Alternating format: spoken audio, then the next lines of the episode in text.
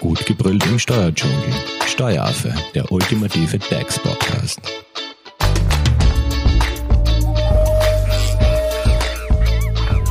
Hallo und herzlich willkommen beim Steueraffen.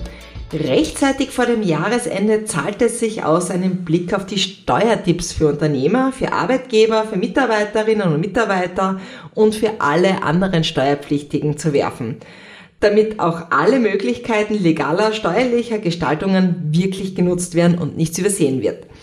Wir starten heute einmal mit den Steuertipps für Unternehmer in der ersten Folge. Und zu Gast im Studio ist Dominik Kinzer von der Hoferleitinger Steuerberatung. Hallo Dominik. Hallo. Gut, dann starten wir mal ähm, mit den Steuertipps für Unternehmer. Worauf wäre jetzt im Jahr 2023 noch zu achten? Also das Erste, auf was man achten sollte als Unternehmer, ist einerseits die, die degressive Abschreibung. Und zwar ist es so, mit dem 30.06.2020 angeschaffte oder hergestellte Wirtschaftsgüter, äh, dort kann die degressive Abschreibung mit einem unveränderlichen Prozentsatz von bis zu 30 Prozent vom jeweiligen Restbuchwert ähm, erfolgen und genommen werden. Was zählt jetzt alles zu diesen Ausnahmen?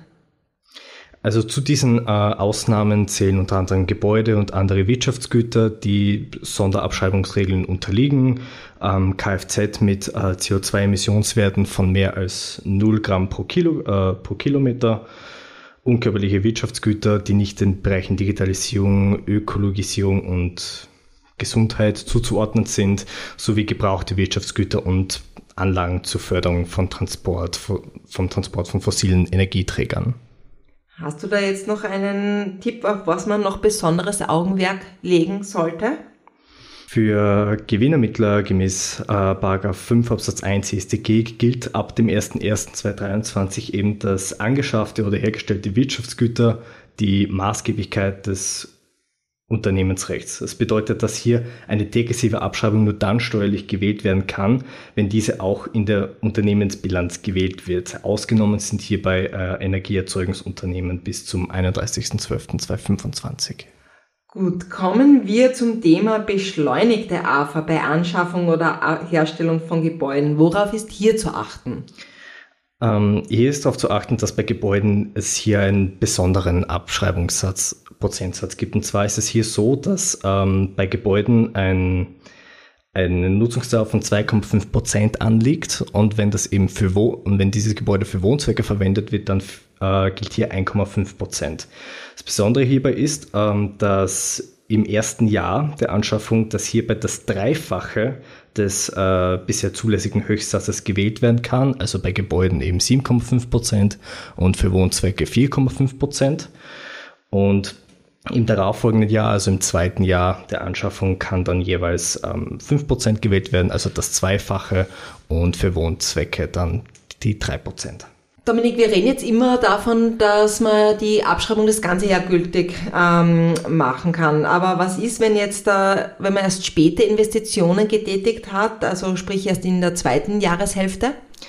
Dann gibt es sowas wie die Halbjahresabschreibung. Das bedeutet, ähm, alle Investitionen, die man noch vor dem 31. Dezember 2023 tätigt, da kann man eine Halbjahresabschreibung äh, machen. Das bedeutet, dass für Investitionen mit Anschaffungskosten von bis zu 1000 Euro, dass diese als geringwertige Wirtschaftsgüter sofort abgesetzt werden können. Welche weiteren Steuerspartipps hast du für Unternehmer? Also es gibt hier einen Unterschied äh, zwischen Bilanzierer und einem Ausgabenrechner. Bei Bilanzierer ist es so, dass hier ein Vorziehen von Aufwendungen und das Verschieben von Erträgen möglich ist ähm, mit einem gewissen Gestaltungsspielraum. Auch bei Einnahmen- und Ausgabenrechner ist es so. Hier muss aber darauf geachtet werden, dass hier die sogenannte 15-Tag-Regel gilt. Das bedeutet, dass bei regelmäßig wiederkehrenden Einnahmen und Ausgaben, die vor oder nach dem Jahresende eben bezahlt werden, dass diese dann zu dem Jahr zuzurechnen sind, zu dem sie auch wirtschaftlich gehören. Das heißt, ähm, da wäre der Tipp, dass diese Steuersenkungen in der Regel dazu führen, dass eben die Ausgaben, die jetzt noch im Jahr 2023 getätigt werden, beziehungsweise dass man darauf schaut, dass Einnahmen möglichst erst 2024 erzielt werden, oder? Ja, genau. Ähm, wie schaut es jetzt aus, wenn man einen Verlust gemacht hat? Mm, wenn wir einen äh, Verlust gemacht haben, dann ist es bei Körperschaften so, dass hier ein Verlustvortrag nur bis zu 75 Prozent des Gesamtbetrags des Gesamtbetrags eben verrechnet werden kann. Ausgenommen von dieser 25-prozentigen Mindestbesteuerung sind hier Liquidations- und Sanierungsgewinne sowie Gewinne aus der Veräußerung von Teilbetrieben und Mitunternehmeranteilen. Bei der Einkommensteuer ist es ein bisschen anders. Dort kann der gesamte Verlust vorgetragen werden und zwar zu 100 Prozent. Diese Regelung führt in jenen Fällen zu Nachteilen, in denen die vortragsfähigen Verluste annähernd so hoch sind wie der Gesamtbetrag der Einkünfte, da hier die Vorteile der niedrigen Tarifstufen bei der Einkommensteuer nicht ausgenutzt werden können und auch Sonderausgaben und außergewöhnliche Belastungen steuerlich ins Leere gehen. Können das jetzt auch Einnahmen-Ausgabenrechner machen? Ja, auch, ja, auch die können das machen, da die ja der Einkommensteuer unterliegen und zwar zu 100 Prozent. Ein beliebtes Thema zum Jahresende ist ja auch immer der Gewinnfreibetrag bzw. der Investitionsfreibetrag. Was gibt es denn da Wissenswertes? Der Gewinnfreibetrag, der beträgt ab dem Jahr 2023 bis zu 15 Prozent des Gewinns, also maximal 45.950 Euro pro Jahr. Ähm, hier ist dabei zu unterscheiden, dass es einen Grundfreibetrag gibt, eben von 50, 15 Prozent, der bis zu 30.000 Euro ähm, Gewinn dem Steuerpflichtigen automatisch zusteht. Für Gewinne über 30.000 Euro steht ein, steht ein über den Grundfreibetrag hinausgehender investitionsbedingter Gewinnfreibetrag zu. Und dieser emissionsbedingte Gewinnfreibetrag kann nur ähm, angewendet werden, wenn auch im betreffenden Jahr bestimmte Investitionen getätigt wurden. Als äh, begünstigte Investitionen können hierbei ungebrauchte, abnutzbare körperliche Wirtschaftsgüter mit einer Nutzungsdauer von mindestens vier Jahren in Betracht gezogen werden. Was wären da so Beispiele? Das wären zum Beispiel Maschinen, Betriebs- und Geschäftsausstattung oder Lkw. Ausgeschlossen aber von der Investitions, vom investitionsbedingten Gewinnfreibetrag sind Pkw, Software und gebrauchte Wirtschaftsgüter. Kommen wir zum Investitionsfreibetrag. Ähm, um was ist hier wesentlich? Der Investitionsfreibetrag, der ist relativ neu, den gibt es ab dem Jahr 2023. Und der Investitionsfreibetrag, der führt dazu, da, führt zu einer zusätzlichen Abschreibung von 10%. Ähm, was auch noch äh, zu erwähnen ist, ist, dass es bei klimafreundlichen Investitionen einen Investitionsfreibetrag von 15% gibt. Voraussetzung für die Geltendmachung des Investitionsfreibetrags ist, dass eine betriebsgewöhnliche Nutzungsdauer von mindestens vier Jahren haben, also dass die Investition, Investitionen mindestens vier Jahre Nutzungsdauer haben und in einem inländischen Betrieb bzw. einer inländischen Betriebsstätte zuzuordnen sind. Gibt es auch hier wieder Ausnahmen? Auch hier gibt es Ausnahmen und zwar bei Wirtschaftsgütern, für die der investitionsbedingte Gewinnfreibetrag geltend gemacht werden kann. Also das, was wir gerade vorher gehört haben. Genau, oder bei Wirtschaftsgütern, die, ausdrück, die ausdrücklich einer Sonderform der Abschreibung vorgesehen haben. Das haben wir zum Beispiel beim Kfz mit einem CO2-Emissionswert von 0, von 0 Gramm pro Kilometer, das heißt also dem E-Auto. E mhm. Genau.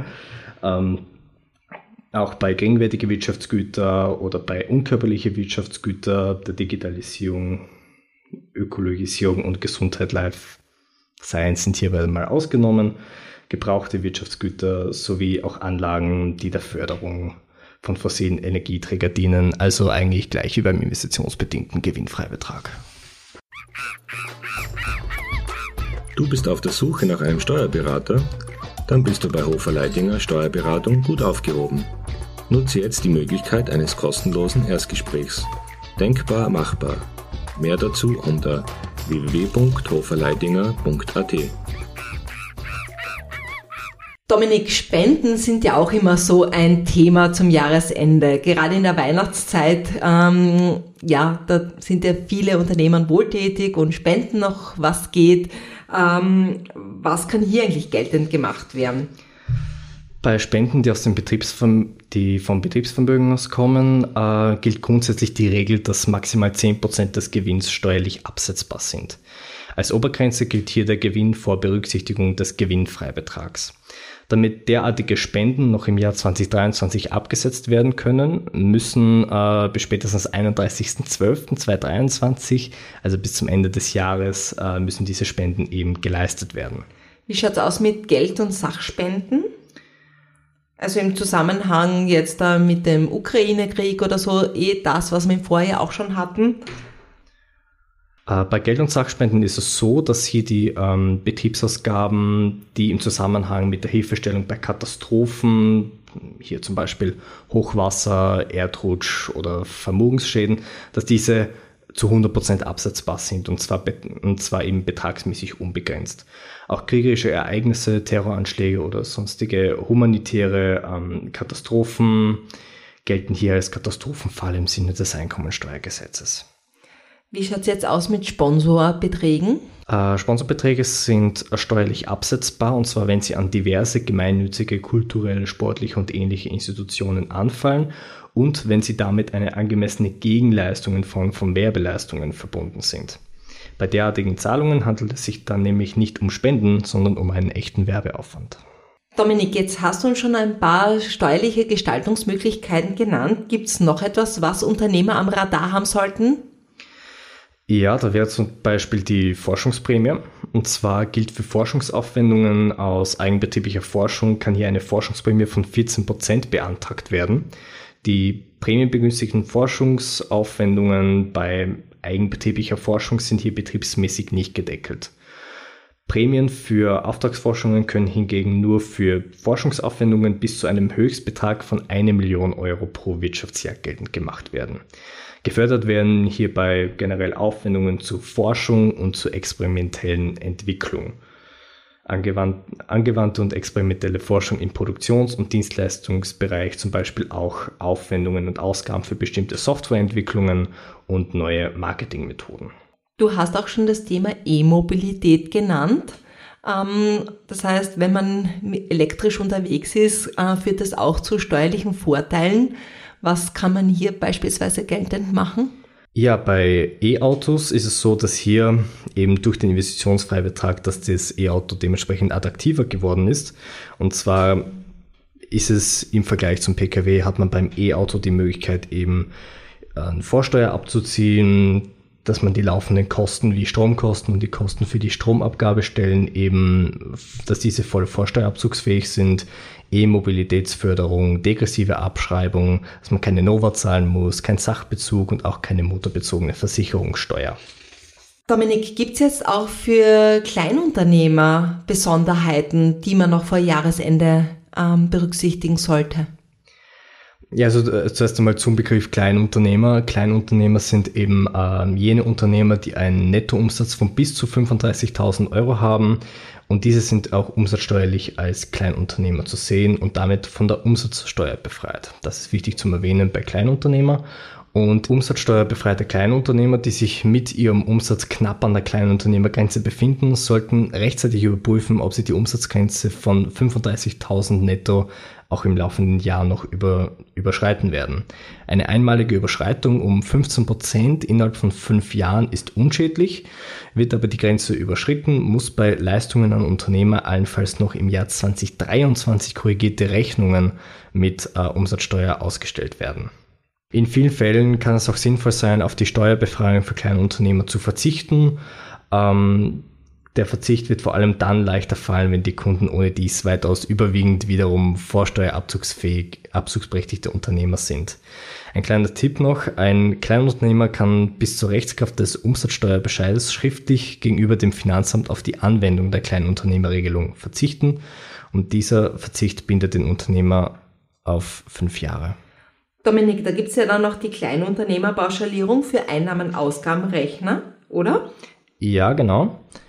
Und da ist es so, bei selbstständigen oder gewerblichen Tätigkeit kann der Gewinn pauschal ermittelt werden, wenn eben die umsatzsteuerrechtliche Kleinunternehmerregelung anwendbar ist oder nur deswegen nicht anwendbar ist, weil die Umsatzgrenze um nicht mehr als 5000 Euro überschritten wurde. Also das sind dann wirklich die ganz, ganz, ganz kleinen Unternehmer mit 5000 Euro Jahres. Genau, Umsatz. so kann man mhm. sagen. Ähm, die Kleinunternehmerpauschalierung ist auch dann anwendbar, wenn auch wirklich eine andere unechte Umsatzsteuerbefreiung der umsatzsteuerrechtlichen Kleinunternehmerregelung vorgeht. Das ist zum Beispiel bei Ärzten der Fall oder bei Versicherungsvertretern. Ausgenommen von dieser Kleinunternehmerpauschalierung sind ähm, Einkünfte als Gesellschafter, Geschäftsführer, Aufsichtsrat, Mitglieder und Stiftungsvorrat bei der Gewinnermittlung sind dabei die Betriebsausgaben pauschal mit 45% bzw. 20% bei Dienstleistungsbetrieben anzusetzen. Daneben also neben dem pauschalen Betrag kann dann auch noch die, können noch die Sozialversicherungsbeiträge, das Arbeitsplatzpauschale sowie das 50-prozentige Pauschale für betrieblich genutzte Netzkarten für Massenbeförderungsmittel abgezogen werden. Der Grundfreibetrag des Gewinnfreibetrags steht hier ebenfalls zu. Wie schaut es jetzt aus mit dieser Kleinunternehmerbefreiung, ähm, GSVG-Befreiung, die man ja, glaube ich, auch nur bis zum 31.12. beantragen kann, oder? Ja, genau. Also, Was hat es damit auf sich? Ja, genau, also Gewerbetreibende und Ärzte können bis zum 31.12.2023 noch rückwirkend für das laufende Jahr die Befreiung von der Kranken- und Pensionsversicherung nach dem GSVG beantragen, wenn die steuerpflichtigen Einkünfte 2023 maximal 6.010,92 Euro, um es, um jetzt genau zu sein, ähm, betragen und eben der Jahresumsatz 2023 maximal 35.000 Euro ist. Und dieser Antrag muss eben bis spätestens 31.12. bei der SVS einlangen, oder? Genau, dieser Antrag muss spätestens bis zum 31.12.2023 bei der SVS einlangen und wurden im Jahr 2023 bereits Leistungen aus der Krankenversicherung bezogen, so gilt die Befreiung von Krankenversicherungsbeiträgen erst ab Einlangen des Antrags. Dominik, du hast jetzt auch vorher ähm, Arbeitsplatzpauschale und Netzkarte erwähnt. Gibt es auch für Selbstständige? Ja, das Arbeitsplatzpauschale äh, steht für Aufwendungen aus der betrieblichen Nutzung der eigenen Wohnung zu, also wenn kein anderer Raum für die betriebliche Tätigkeit zur Verfügung steht. Es wird hier zwischen, bei der Arbeitsplatzpauschale wird hier zwischen dem großen und dem kleinen Pauschale unterschieden. Ähm, bei der großen Arbeitsplatzpauschale stehen 1200 Euro pro Jahr zu, wenn keine anderen Einkünfte aus einer aktiven Erwerbstätigkeit von mehr als 11.000 Euro erzielt werden, für die außerhalb der Wohnung eben ein anderer Raum zur Verfügung steht. Das, das kleine Arbeitsplatzpauschale äh, beträgt 300 Euro pro Jahr und das ist eben, wenn die anderen Aktiveinkünfte mehr als 11.000 Euro betragen. Daneben sind Aufwendungen für ergonomisches Mobiliar abzugsfähig. Bis zu 300 Euro, glaube ich, so wie in den letzten Jahren auch, oder? Genau, genau, das bleibt noch immer. Wie schaut es jetzt aus mit dieser Netzkarte für Selbstständige? Öffis, Bus und so weiter können auch abgesetzt werden? Seit 2023 können Selbstständige ohne Aufzeichnung der Trennung in betriebliche und private Fahrten eben 50% der Ausgaben für eine Wochen-, Monats- oder Jahreskarte für ein Massenbeförderungsmittel, also Zug, Bus, öffentliche Verkehrsmittel, pauschal als Betriebsausgabe absetzen, sofern diese auch für betriebliche Fahrten glaubhaft verwendet werden. Der Pauschalbetrag kann auch bei der Basispauschalierung oder der Kleinunternehmerpauschalierung als zusätzliche Betriebsausgabe berücksichtigt werden. Und äh, zu guter Letzt ein letzter Tipp, den du uns noch mitgebracht hast. Ein letzter Tipp, ähm, den ich noch mitgeben möchte, ist, dass zum 31.12.2023 die siebenjährige Aufbewahrungspflicht für Bücher, Aufzeichnungen, Belege und so weiter für das Jahr, also für das Jahr 2016 ausläuft. Das bedeutet, diese können ab dem 01.01.2024 vernichtet werden. Gibt es noch Unterlagen, die man keinesfalls aus dem Jahr 2016 vernichten sollte? Was, man auf jeden, was auf jeden Fall keine gute Idee ist, dass man Unterlagen eben wegwirft, die ähm, zu einem Beschwerdeverfahren, die Teil eines Beschwerdeverfahrens sind laut BAO oder die ein anhängiges gerichtliches oder behördliches Verfahren laut ähm, UGB eben, für, eben von Bedeutung sind. Für Grundstücke die ab dem 1.4.2012 erstmals unternehmerisch genutzt werden, gilt im Falle einer Änderung der Verhältnisse, die für den ursprünglichen Vorsteuerabzug maßgeblich waren, ein Berichtigungszeitraum für die Vorsteuer von 20 Jahren. Die Aufbewahrungsfrist für Unterlagen derartiger Grundstücke beträgt hierbei 22 Jahre. Das ist auch noch zum Erwähnen. Und gibt es sonst noch Unterlagen, äh, wo man auf die Aufbewahrungsfrist generell achten sollte? Ja, es gibt noch eine verlängerte Aufbewahrungsfrist aller Unterlagen, Belege und Arbeitszeitaufzeichnungen im Zusammenhang mit der Kurzarbeit. Diese müssen eben zehn Jahre ab Ende des letzten Jahres der gesamten Förderung eben noch aufbewahrt werden. Gleiches gilt bei Investitionsprämie und beim Energiekostenzuschuss, wo auch zehn Jahre Aufbewahrungsfrist ist. Bezüglich ähm, COFAG-Förderbedingungen, diese müssen, müssen sieben Jahre aufbewahrt werden. Dominik, muss das wirklich alles in Papier aufgehoben werden oder kann es auch in digitaler Form aufbewahrt werden? Auf jeden Fall platzsparender ist eine elektronische Archivierung aller Buchhaltungsunterlagen. In diesem Fall ist darauf zu achten, dass die inhaltsgleiche, vollständige und geordnete Wiedergabe bis zum Ablauf der gesetzlichen Aufbewahrungsfrist jederzeit gewährleistet ist. Perfekt. Ich glaube, jetzt haben wir einen guten Überblick bekommen, was Unternehmerinnen und Unternehmer an Steuergestaltungsmöglichkeiten noch vor dem Jahresende ähm, nutzen können. Wenn es jetzt dazu Fragen gibt, wie erreicht man dich am besten? Am besten unter cards.hoferleitinger.at. Perfekt. Und ihr könnt eure Fragen natürlich auch über unsere Social Media Kanäle stellen. Wir leiten diese gerne an Dominik weiter. Es würde uns natürlich auch freuen, wenn ihr uns eine Bewertung hinterlässt, also fünf Sterne im Idealfall, wenn euch der Steueraffe gefällt. Und äh, weitere Steuertipps, nämlich für Arbeitgeber, Arbeitgeberinnen, Mitarbeiter und Mitarbeiterinnen, folgen in der Episode 2. Dankeschön fürs Zuhören. Danke dir, Dominik. Tschüss. Danke, tschüss. Das war Steueraffe. Wenn ihr noch Fragen, Wünsche oder Anregungen habt, nutzt die Social Media Kanäle. Den Steueraffen findet ihr auf Facebook und auf Instagram. Hinterlasst einfach ein Like oder einen Kommentar. Und wenn ihr keine Podcast-Folge mehr verpassen wollt, dann abonniert den Steueraffen in eurer favorisierten Podcast-App. Weitere Infos findet ihr auch unter www.steueraffe.at. Vielen Dank fürs Zuhören, bis zum nächsten Mal, wenn es wieder heißt, gut gebrüllt im Steuerdschungel.